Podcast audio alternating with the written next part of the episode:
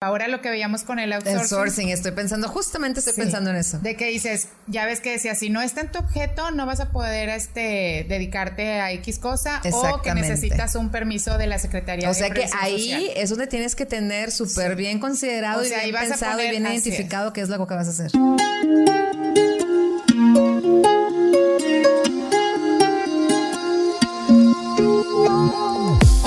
Amigos y amigas, somos Adriana Quiroz e Ivonne Castro y te invitamos a escuchar Mujeres de Ley, un espacio creado para ti donde podrás conocer temas legales de interés común que se pudieran presentar en cualquier etapa de tu vida. Y que sin ser abogada, abogado o experto en el tema, puedas entender y conocer. Además, cada mes tendremos un invitado o invitada especializado en algún tema para compartirnos toda su experiencia.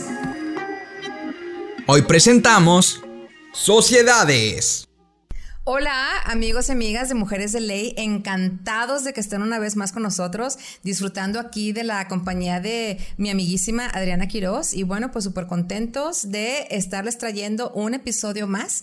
El episodio del día de hoy es Sociedades, no Suciedades. No, no es cierto, Sociedades. Adriana, ¿qué onda con ese tema? Fíjate que es un tema bien padre, porque digo, viendo ahorita que hemos estado hablando de emprendimiento, de qué es lo que tienes que hacer si quieres este, crear tu propio negocio, pues uno de los temas, o sea, así que tienes que tomar en cuenta para cualquier emprendimiento es constituir una sociedad. Entonces, es la forma en que, digamos, este, materializas esa idea. O sea, si no haces la sociedad, pues puede quedarse la idea ahí de alguna manera desarrollada pero el tener una sociedad, digamos que le da una existencia legal. Ya. Entonces, siempre cualquier idea de emprendimiento, pues pensar en que es mejor si constituimos una sociedad. Entonces, vamos a ver cuáles son esos requisitos, qué es lo que necesitamos para poder hacer este, este o dar este paso, ¿no? Bueno, lo primero que hay que ver, Ivonne, es el nombre. O sea, vas a escoger el nombre e incluso tienes que escoger al menos unos tres nombres porque se hace una solicitud para ver que ese nombre no esté ya utilizado o empleado por alguien más. Ok. Y sobre todo viendo también el objeto, o sea, a qué se va a dedicar tu sociedad, ¿verdad? Ok. Entonces, al menos se revisan esas tres denominaciones de decir, oye, ¿cómo quieres que se llame? Y revisar si no existe ya, porque si no, pues va a tener que modificarse. Por eso es importante que haya tres, porque por lo regular, a lo mejor uno no te queda, pero siempre uno, no le pegas, ¿verdad? Así es. Y luego los accionistas. El hecho de mencionar que es una sociedad, pues una sociedad para que exista, porque vas a crear, vas a cuenta que es crear como una personita, ¿verdad? Entonces, pero es una persona moral. Entonces, para darle vida a esta persona moral y que sea en sociedad, tiene que haber pues al menos dos socios. Entonces, ya sea que decidas asociarte con tu amiga o asociarte con tu familiar. Pero, ok, o sea, ¿se ocupan socios? Al menos dos. Al menos dos, pueden ser. ¿Por qué no puede ser uno? Pues digo, la idea es que, o sea, como su nombre lo dice, sociedad, o sea, es, ah, ¿verdad? porque sería persona física si fuera uno. Exactamente. Si es uno, pues es una persona física. Entonces, al ser persona moral, requieres al menos de dos. Incluso hay personas morales que son dos o más personas físicas y también la constituyen personas morales. Ok. ¿Verdad? O sea, somos Ivonne, Adriana y aparte otra empresa, por decir. Ya. Entonces, este ese es uno de los, de los temas que hay que ver a la hora de constituir la sociedad. Y para constituirla pues vas a requerir el nombre, el RFC, el CURP o tu INE, o sea, primero pues para revisar que efectivamente exista la persona y además la ocupación, la nacionalidad, tu estado civil, porque todo eso, si has visto alguna escritura, ahí lo ponen, sí, ahí ponen todos los, la descripción. Entonces tienes que entregar como que toda tu información para que ahí pongan quiénes son los socios. Y tratándose de personas morales, o sea, si hay una persona moral que va a constituir o que forma parte integrante de esa sociedad, pues además le van a pedir el RFC, cómo se constituyó la empresa, o sea, la denominación de esa empresa, y bien importante, el representante legal, porque las empresas, digamos, que cobran vida a través de sus representantes. ¿verdad? O sea, la empresa como tal, pues no puede desempeñar nada, sino que a través de así es, o sea, los integrantes. Hay otro de los temas importantes que se van a ver son los poderes y es la forma en que esa empresa, así como tal, o sea, los poderes, esa empresa puede hacer cosas. Entonces hay poder para actos de administración, poder para poder cambiario, o sea, para toda la cuestión de cheques o de este cuestiones mercantiles, poder para actos este de dominio, que es como si fuera el dueño, ¿verdad? Ese poder es como luego hablamos también de los poderes, pero ahí se va a establecer entonces a través de qué socios es como se desempeñan o se desarrollan estos poderes. Y también hay poderes que se pueden ejecutar por uno de los socios o de forma mancomunada. Oye, Adriana, pero sabes que todo eso suena muy, muy. Ay, no quiero decir requisitoso pero un poquito. O sea, como que hay muchos requisitos, ¿no? Me, pregunto ahorita con lo que te estoy escuchando. ¿Es muy largo este proceso o cómo? Realmente no es que sea largo. O sea, si tú vas con un notario, muchas veces el notario ya tiene todo, todo ese caminito hecho para que sea mucho más ágil. Los formatos ya están. Sí, o sea, sí se lleva, no es como que va a salir en dos semanas, pero sí es mucho más ágil si ya acudes al notario y él te va a pedir toda esa información y tú entregas esa información, pues ellos ya tienen ahí los formatos mm. listos para llenarse con los datos adecuados y que pueda salir el acta. Ok. Entonces, además de, lo, o sea, bueno, vimos los socios, los poderes, también la parte de administración, o sea, cómo se va a administrar la empresa. Hay empresas que se administran con un administrador único, ¿verdad? Dices, tratándose a veces de dos socios, dicen, bueno, pues qué tal sea el administrador. A veces son empresas que las conforman pues mucho más gente y dicen, oye, es importante que haya un consejo de administración y que todas las decisiones de la empresa se tomen en ese consejo, ¿verdad? O sea, que no sea una única persona la que esté decidiendo de qué va a pasar en la empresa. Ahorita pues ya hay empresas tan grandes que sí se manejan a través de consejos de administración. Claro, claro, claro. ¿Sí? Bueno, pero al final de cuentas, pues es el, yo creo que ese es el principio o lo más importante de que sea una sociedad, ¿no? Cuando quieres que algo perdure. quiero pensar, ¿no? Darle un poquito más de longevidad a las cosas. Sí, y la formalidad, digo, el crear una empresa pues te da, o sea, concretas la idea de tu emprendimiento, ¿verdad? O sea, le das permanencia porque dices, bueno, también cuánto va a durar la sociedad. O sea, casi todas las sociedades tienen que pueden durar hasta 99 años, ¿verdad? Ah, ok. Entonces, no la tienes que estar renovando esa constitutiva.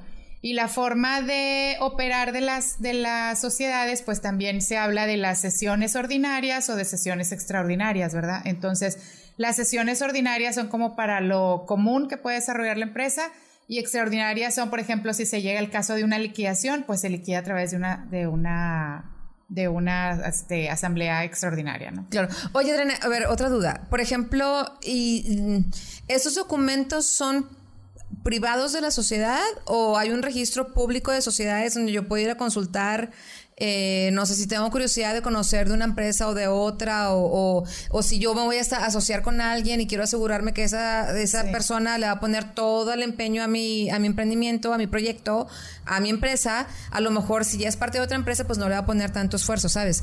¿Puedo yo buscar esos datos? Sí, o sea, de hecho cuando constituyes la sociedad también se inscribe en el registro público, o sea, ah, hay un apartado para inscribir este sociedades y sí puedes, este, tú investigar de, oye, si, si, no sé, tú puedes ir con el nombre y sacar qué, qué sociedades, bueno, o sea, Ivonne Castro, ¿de cuántas sociedades es partícipe? Sí. Ah, mira, qué Entonces, este, ahí se establece, o sea, te digo, está en el registro público.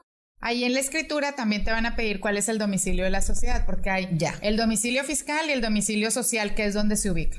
De hecho, hay muchas empresas que ponen domicilio fiscal en México. Es por cuestión de Hacienda o porque así les convenga, pero su domicilio social está aquí en Monterrey. Ok. Entonces también hay que tener, pues, bien claros a dónde vas a. ¿Qué es lo que conviene a tu estrategia, no? Así es. Y luego hay diferentes tipos de sociedades, o sea, la ley de sociedades mercantiles te maneja varios tipos de sociedades para ver en cuál vas a encuadrar. O sea, hay sociedad anónima, sociedad anónima de capital variable o sociedades de responsabilidad limitada o sociedades en comandita simple, o sea, hay diferentes tipos. Entonces ya te vas a la ley y ahí revisas lo que más como cuáles son los requisitos o cuáles son las diferencias de estas sociedades para ver en qué con qué denominación vas a crear tu sociedad. Ya. Por eso pones el nombre que puede ser el nombre incluso la denominación, o sea, la razón social y la terminación de SA o SADCB y que incluso puedes manejar otro nombre comercial para la empresa, o sea, no necesariamente es ese. Otra cosa que se va a contemplar ahí en la creación de la sociedad es el objeto. ¿A qué se va a dedicar tu empresa? Entonces, hay empresas, por ejemplo, las comercializadoras tienen infinidad de, de, o sea, de acciones que pueden desarrollar, ¿verdad? O ahora lo que veíamos con el outsourcing. El sourcing, estoy pensando, justamente estoy pensando en eso. De que dices, ya ves que decía, si no está en tu objeto, no vas a poder este, dedicarte a X cosa o que necesitas un permiso de la Secretaría o sea que ahí es donde tienes que tener súper bien considerado y bien pensado y bien identificado qué es lo que vas a hacer. O sea, ahí vas a poner, este, si te dedicas no sé, o sea, todo. Puede ser desde lo más mínimo o a lo mejor algo que dices, oye, a lo mejor esto no sé si lo voy a hacer o no, pues más vale ponerlo, ¿verdad? Y no que tengas que estar haciendo una modificación al acta constitutiva porque en tu objeto no estableciste, no sé, celebrar contratos o vender X cosa, ¿no? Claro. Entonces, ese es de los temas que, o sea, eso, todo eso va a quedar en la escritura pública que se tiene que hacer ante notario. Luego otra cosa, y bueno, o sea, como decías tú de, oye, ¿qué tanto tiempo se lleva? O sea, ese trámite que del que estamos hablando ahorita es prácticamente el trámite ante notario para poder generar esa constitutiva. Pero además de ese tienes que hacer otros trámites, ¿verdad? más. Más, así es. O sea, sí se lleva un ratito porque aparte hay que ir, o sea, se le tiene que dar aviso a la Secretaría de Relaciones Exteriores de que vas a crear una empresa. Este, también tienes que ir ante el Seguro Social a dar de alta la empresa al SAT porque vas a constituir la sociedad, entonces le van a asignar un RFC nuevo, ¿verdad? Entonces tienen que crear el RFC y pues toda la parte de, impuestos. En algunos estados tienes que registrarlas en la tesorería del estado por la cuestión de que también hay impuestos estatales. Claro. A veces, según el giro, todavía tienes que ir a otras dependencias. Por ejemplo, si eres una guardería, requieres un permiso de salud. O si eres un restaurante, pues requieres un permiso de salud también. Este, si eres un, no sé, o sea, habrá, si es algo dedicado al medio ambiente o que tiene que ver que va a impactar algo en el medio ambiente o seguridad, así es. O sea, todas las empresas, por ejemplo, de seguridad privada tienen un trámite ante seguridad. O sea, tienen que estar reconocidas como empresas de seguridad. Oye, pues con razón, Adriana, o sea, las personas que yo conozco que han decidido aventurarse y hacer emprendimiento dicen, oye, ¿qué onda con papá gobierno? ¿O pongo mi negocio o no pongo ah, nada? Pues con razón, con todo esto que me estás explicando, no es fácil. muchos trámites, o sea, no, no es fácil. Digo, al final, ¿qué es lo que te va a dar tener una empresa? Pues te va a dar seguridad, o sea, de alguna manera dices, le da seriedad al, tema, o sea, no es Adriana Quiroz, sino es la empresa tal. Claro, claro, este, claro. También la empresa se hace o es dueña o tiene en su propiedad, o sea, tiene una representación jurídica y los bienes son de la empresa, vaya. O sea, no es de que sean tuyos o sean míos o o incluso la empresa se hace responsable de algunas obligaciones claro. y no las personas físicas. Claro, claro, claro. Pues claro que tiene sus, sus ventajas, ¿verdad? Y más si es un emprendimiento, dices, oye, ay, espérame. Ese mosco rebelde. ay, no sé qué fue. Esperemos estés disfrutando el episodio de Mujeres de Ley. Solo hacemos esta breve pausa para informarte que encontrarás un documento entregable para descargar en nuestro sitio web, en donde podrás ver los sitios que tienes que visitar para construir una sociedad. Muchas gracias y sigamos disfrutando del episodio. Continuamos. Viendo lo de los trámites, ¿verdad? De decir, tienes que ir al RFC, al que es en el SAT, en el Seguro Social para darte de alta, este, en alguna otra dependencia según el giro que tengas que hacer. Obviamente, pues el de notario, que es la protocolización del acta. El registro público, porque se va a inscribir esa acta ya como este, una nueva sociedad y que incluso hay acciones que posteriormente también se van registrando o se van modificando. O sea, si tú decides en un futuro cambiarle el nombre, tienes que hacer una modificación una asamblea, si es que son varios los integrantes de la empresa, y aprobar esa modificación y dar y volver a dar aviso a todas estas dependencias. No, definitivamente no es fácil. y eso, incluso, por ejemplo, si es una empresa que va a tener relaciones al extranjero, también requiere ese otro, permiso en relaciones exteriores, ¿verdad? De decir, oye, pues va a ser una empresa que a lo mejor va a exportar o va a importar, o sea, según, o si le vas a dar incluso también a veces otras nacionalidades, ¿no? Claro. Entonces sí son muchos los requisitos, o sea, se dicen fáciles, pero realmente hay que tener, y si ya lo empiezas, pues llegar hasta su etapa final, ¿verdad? Para que tengas tu sociedad creada con todas las de la ley. Qué importante. Y aparte, sobre todo porque, bueno, a final de cuentas, si tú te vas a dedicar a hacer una, lo que comentábamos, ¿no? Si vas a hacer una organización formal y una organización que definitivamente va a dar la cara y va a ser tu carta de presentación con los clientes, bueno, pues hay que definitivamente cumplir con todo. Sí, claro. Porque aparte hay, hay este, clientes que revisan, oye, a ver, ¿cuándo se constituyó? O sea, hay empresas que están constituidas desde hace 100 años, ¿verdad? Y parte de tu credibilidad va ahí. Exacto. O revisar quiénes son los socios, o sea, también, o si los socios pertenecen a otras o que no hayan sido socios que hayan dejado embaucados en otra, en otros temas. En otros negocios, en otros claro, negocios, en proyectos. Entonces, este y que también, pues porque siempre, si estás o se te requiere que estés dado de alta, por ejemplo, en el SAT y que a lo mejor te brincaste eso y no fuiste, pues en algún momento van a llegar por ti, ¿verdad? Dices, si te van a multar o te van a, te van a llamar la atención porque no hiciste el trámite como tenía que ser. Claro. Y otro tema, Ivo, por ejemplo, las, o sea, las sociedades no van a existir por siempre, ¿verdad? No, o me, te llego a caer gorda, me llegas a caer gorda y cómo le hacemos aquí, ¿verdad? sí, claro. Entonces tenemos que prever cuál va a ser la extinción o liquidación de la sociedad.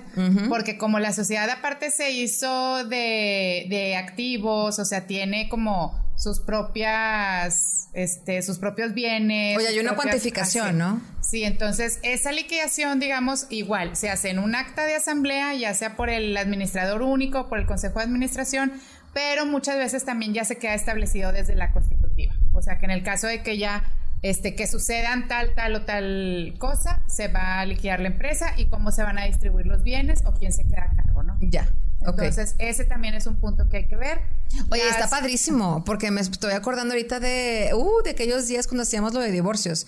Es como prevenir en salud todo lo que puede pasar en un momento dado que quieras ya finiquitar la relación. Sí, claro, y siempre fijarse, porque a veces, fíjate, ahorita que lo mencionas, cuando hay matrimonios, a veces ponen a la esposa en la sociedad y ella ni siquiera se enteró de, que, de qué porcentaje tiene en esa sociedad, ¿no? Y a lo mejor nunca hay ningún problema y todo va muy bien pero a veces pasa que fallece el esposo y resulta que ella se queda responsable de la sociedad, ¿no?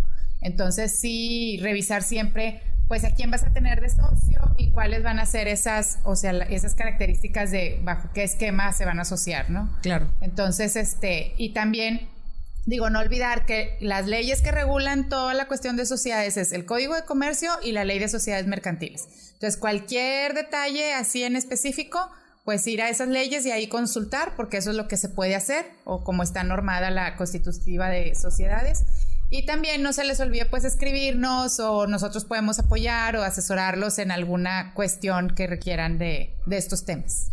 Pues muchísimas gracias, Adriana. Definitivamente mucha información, muy condensada. Eh, obviamente nosotros hemos tocado los puntos aquí de, unas, de, de cierta forma.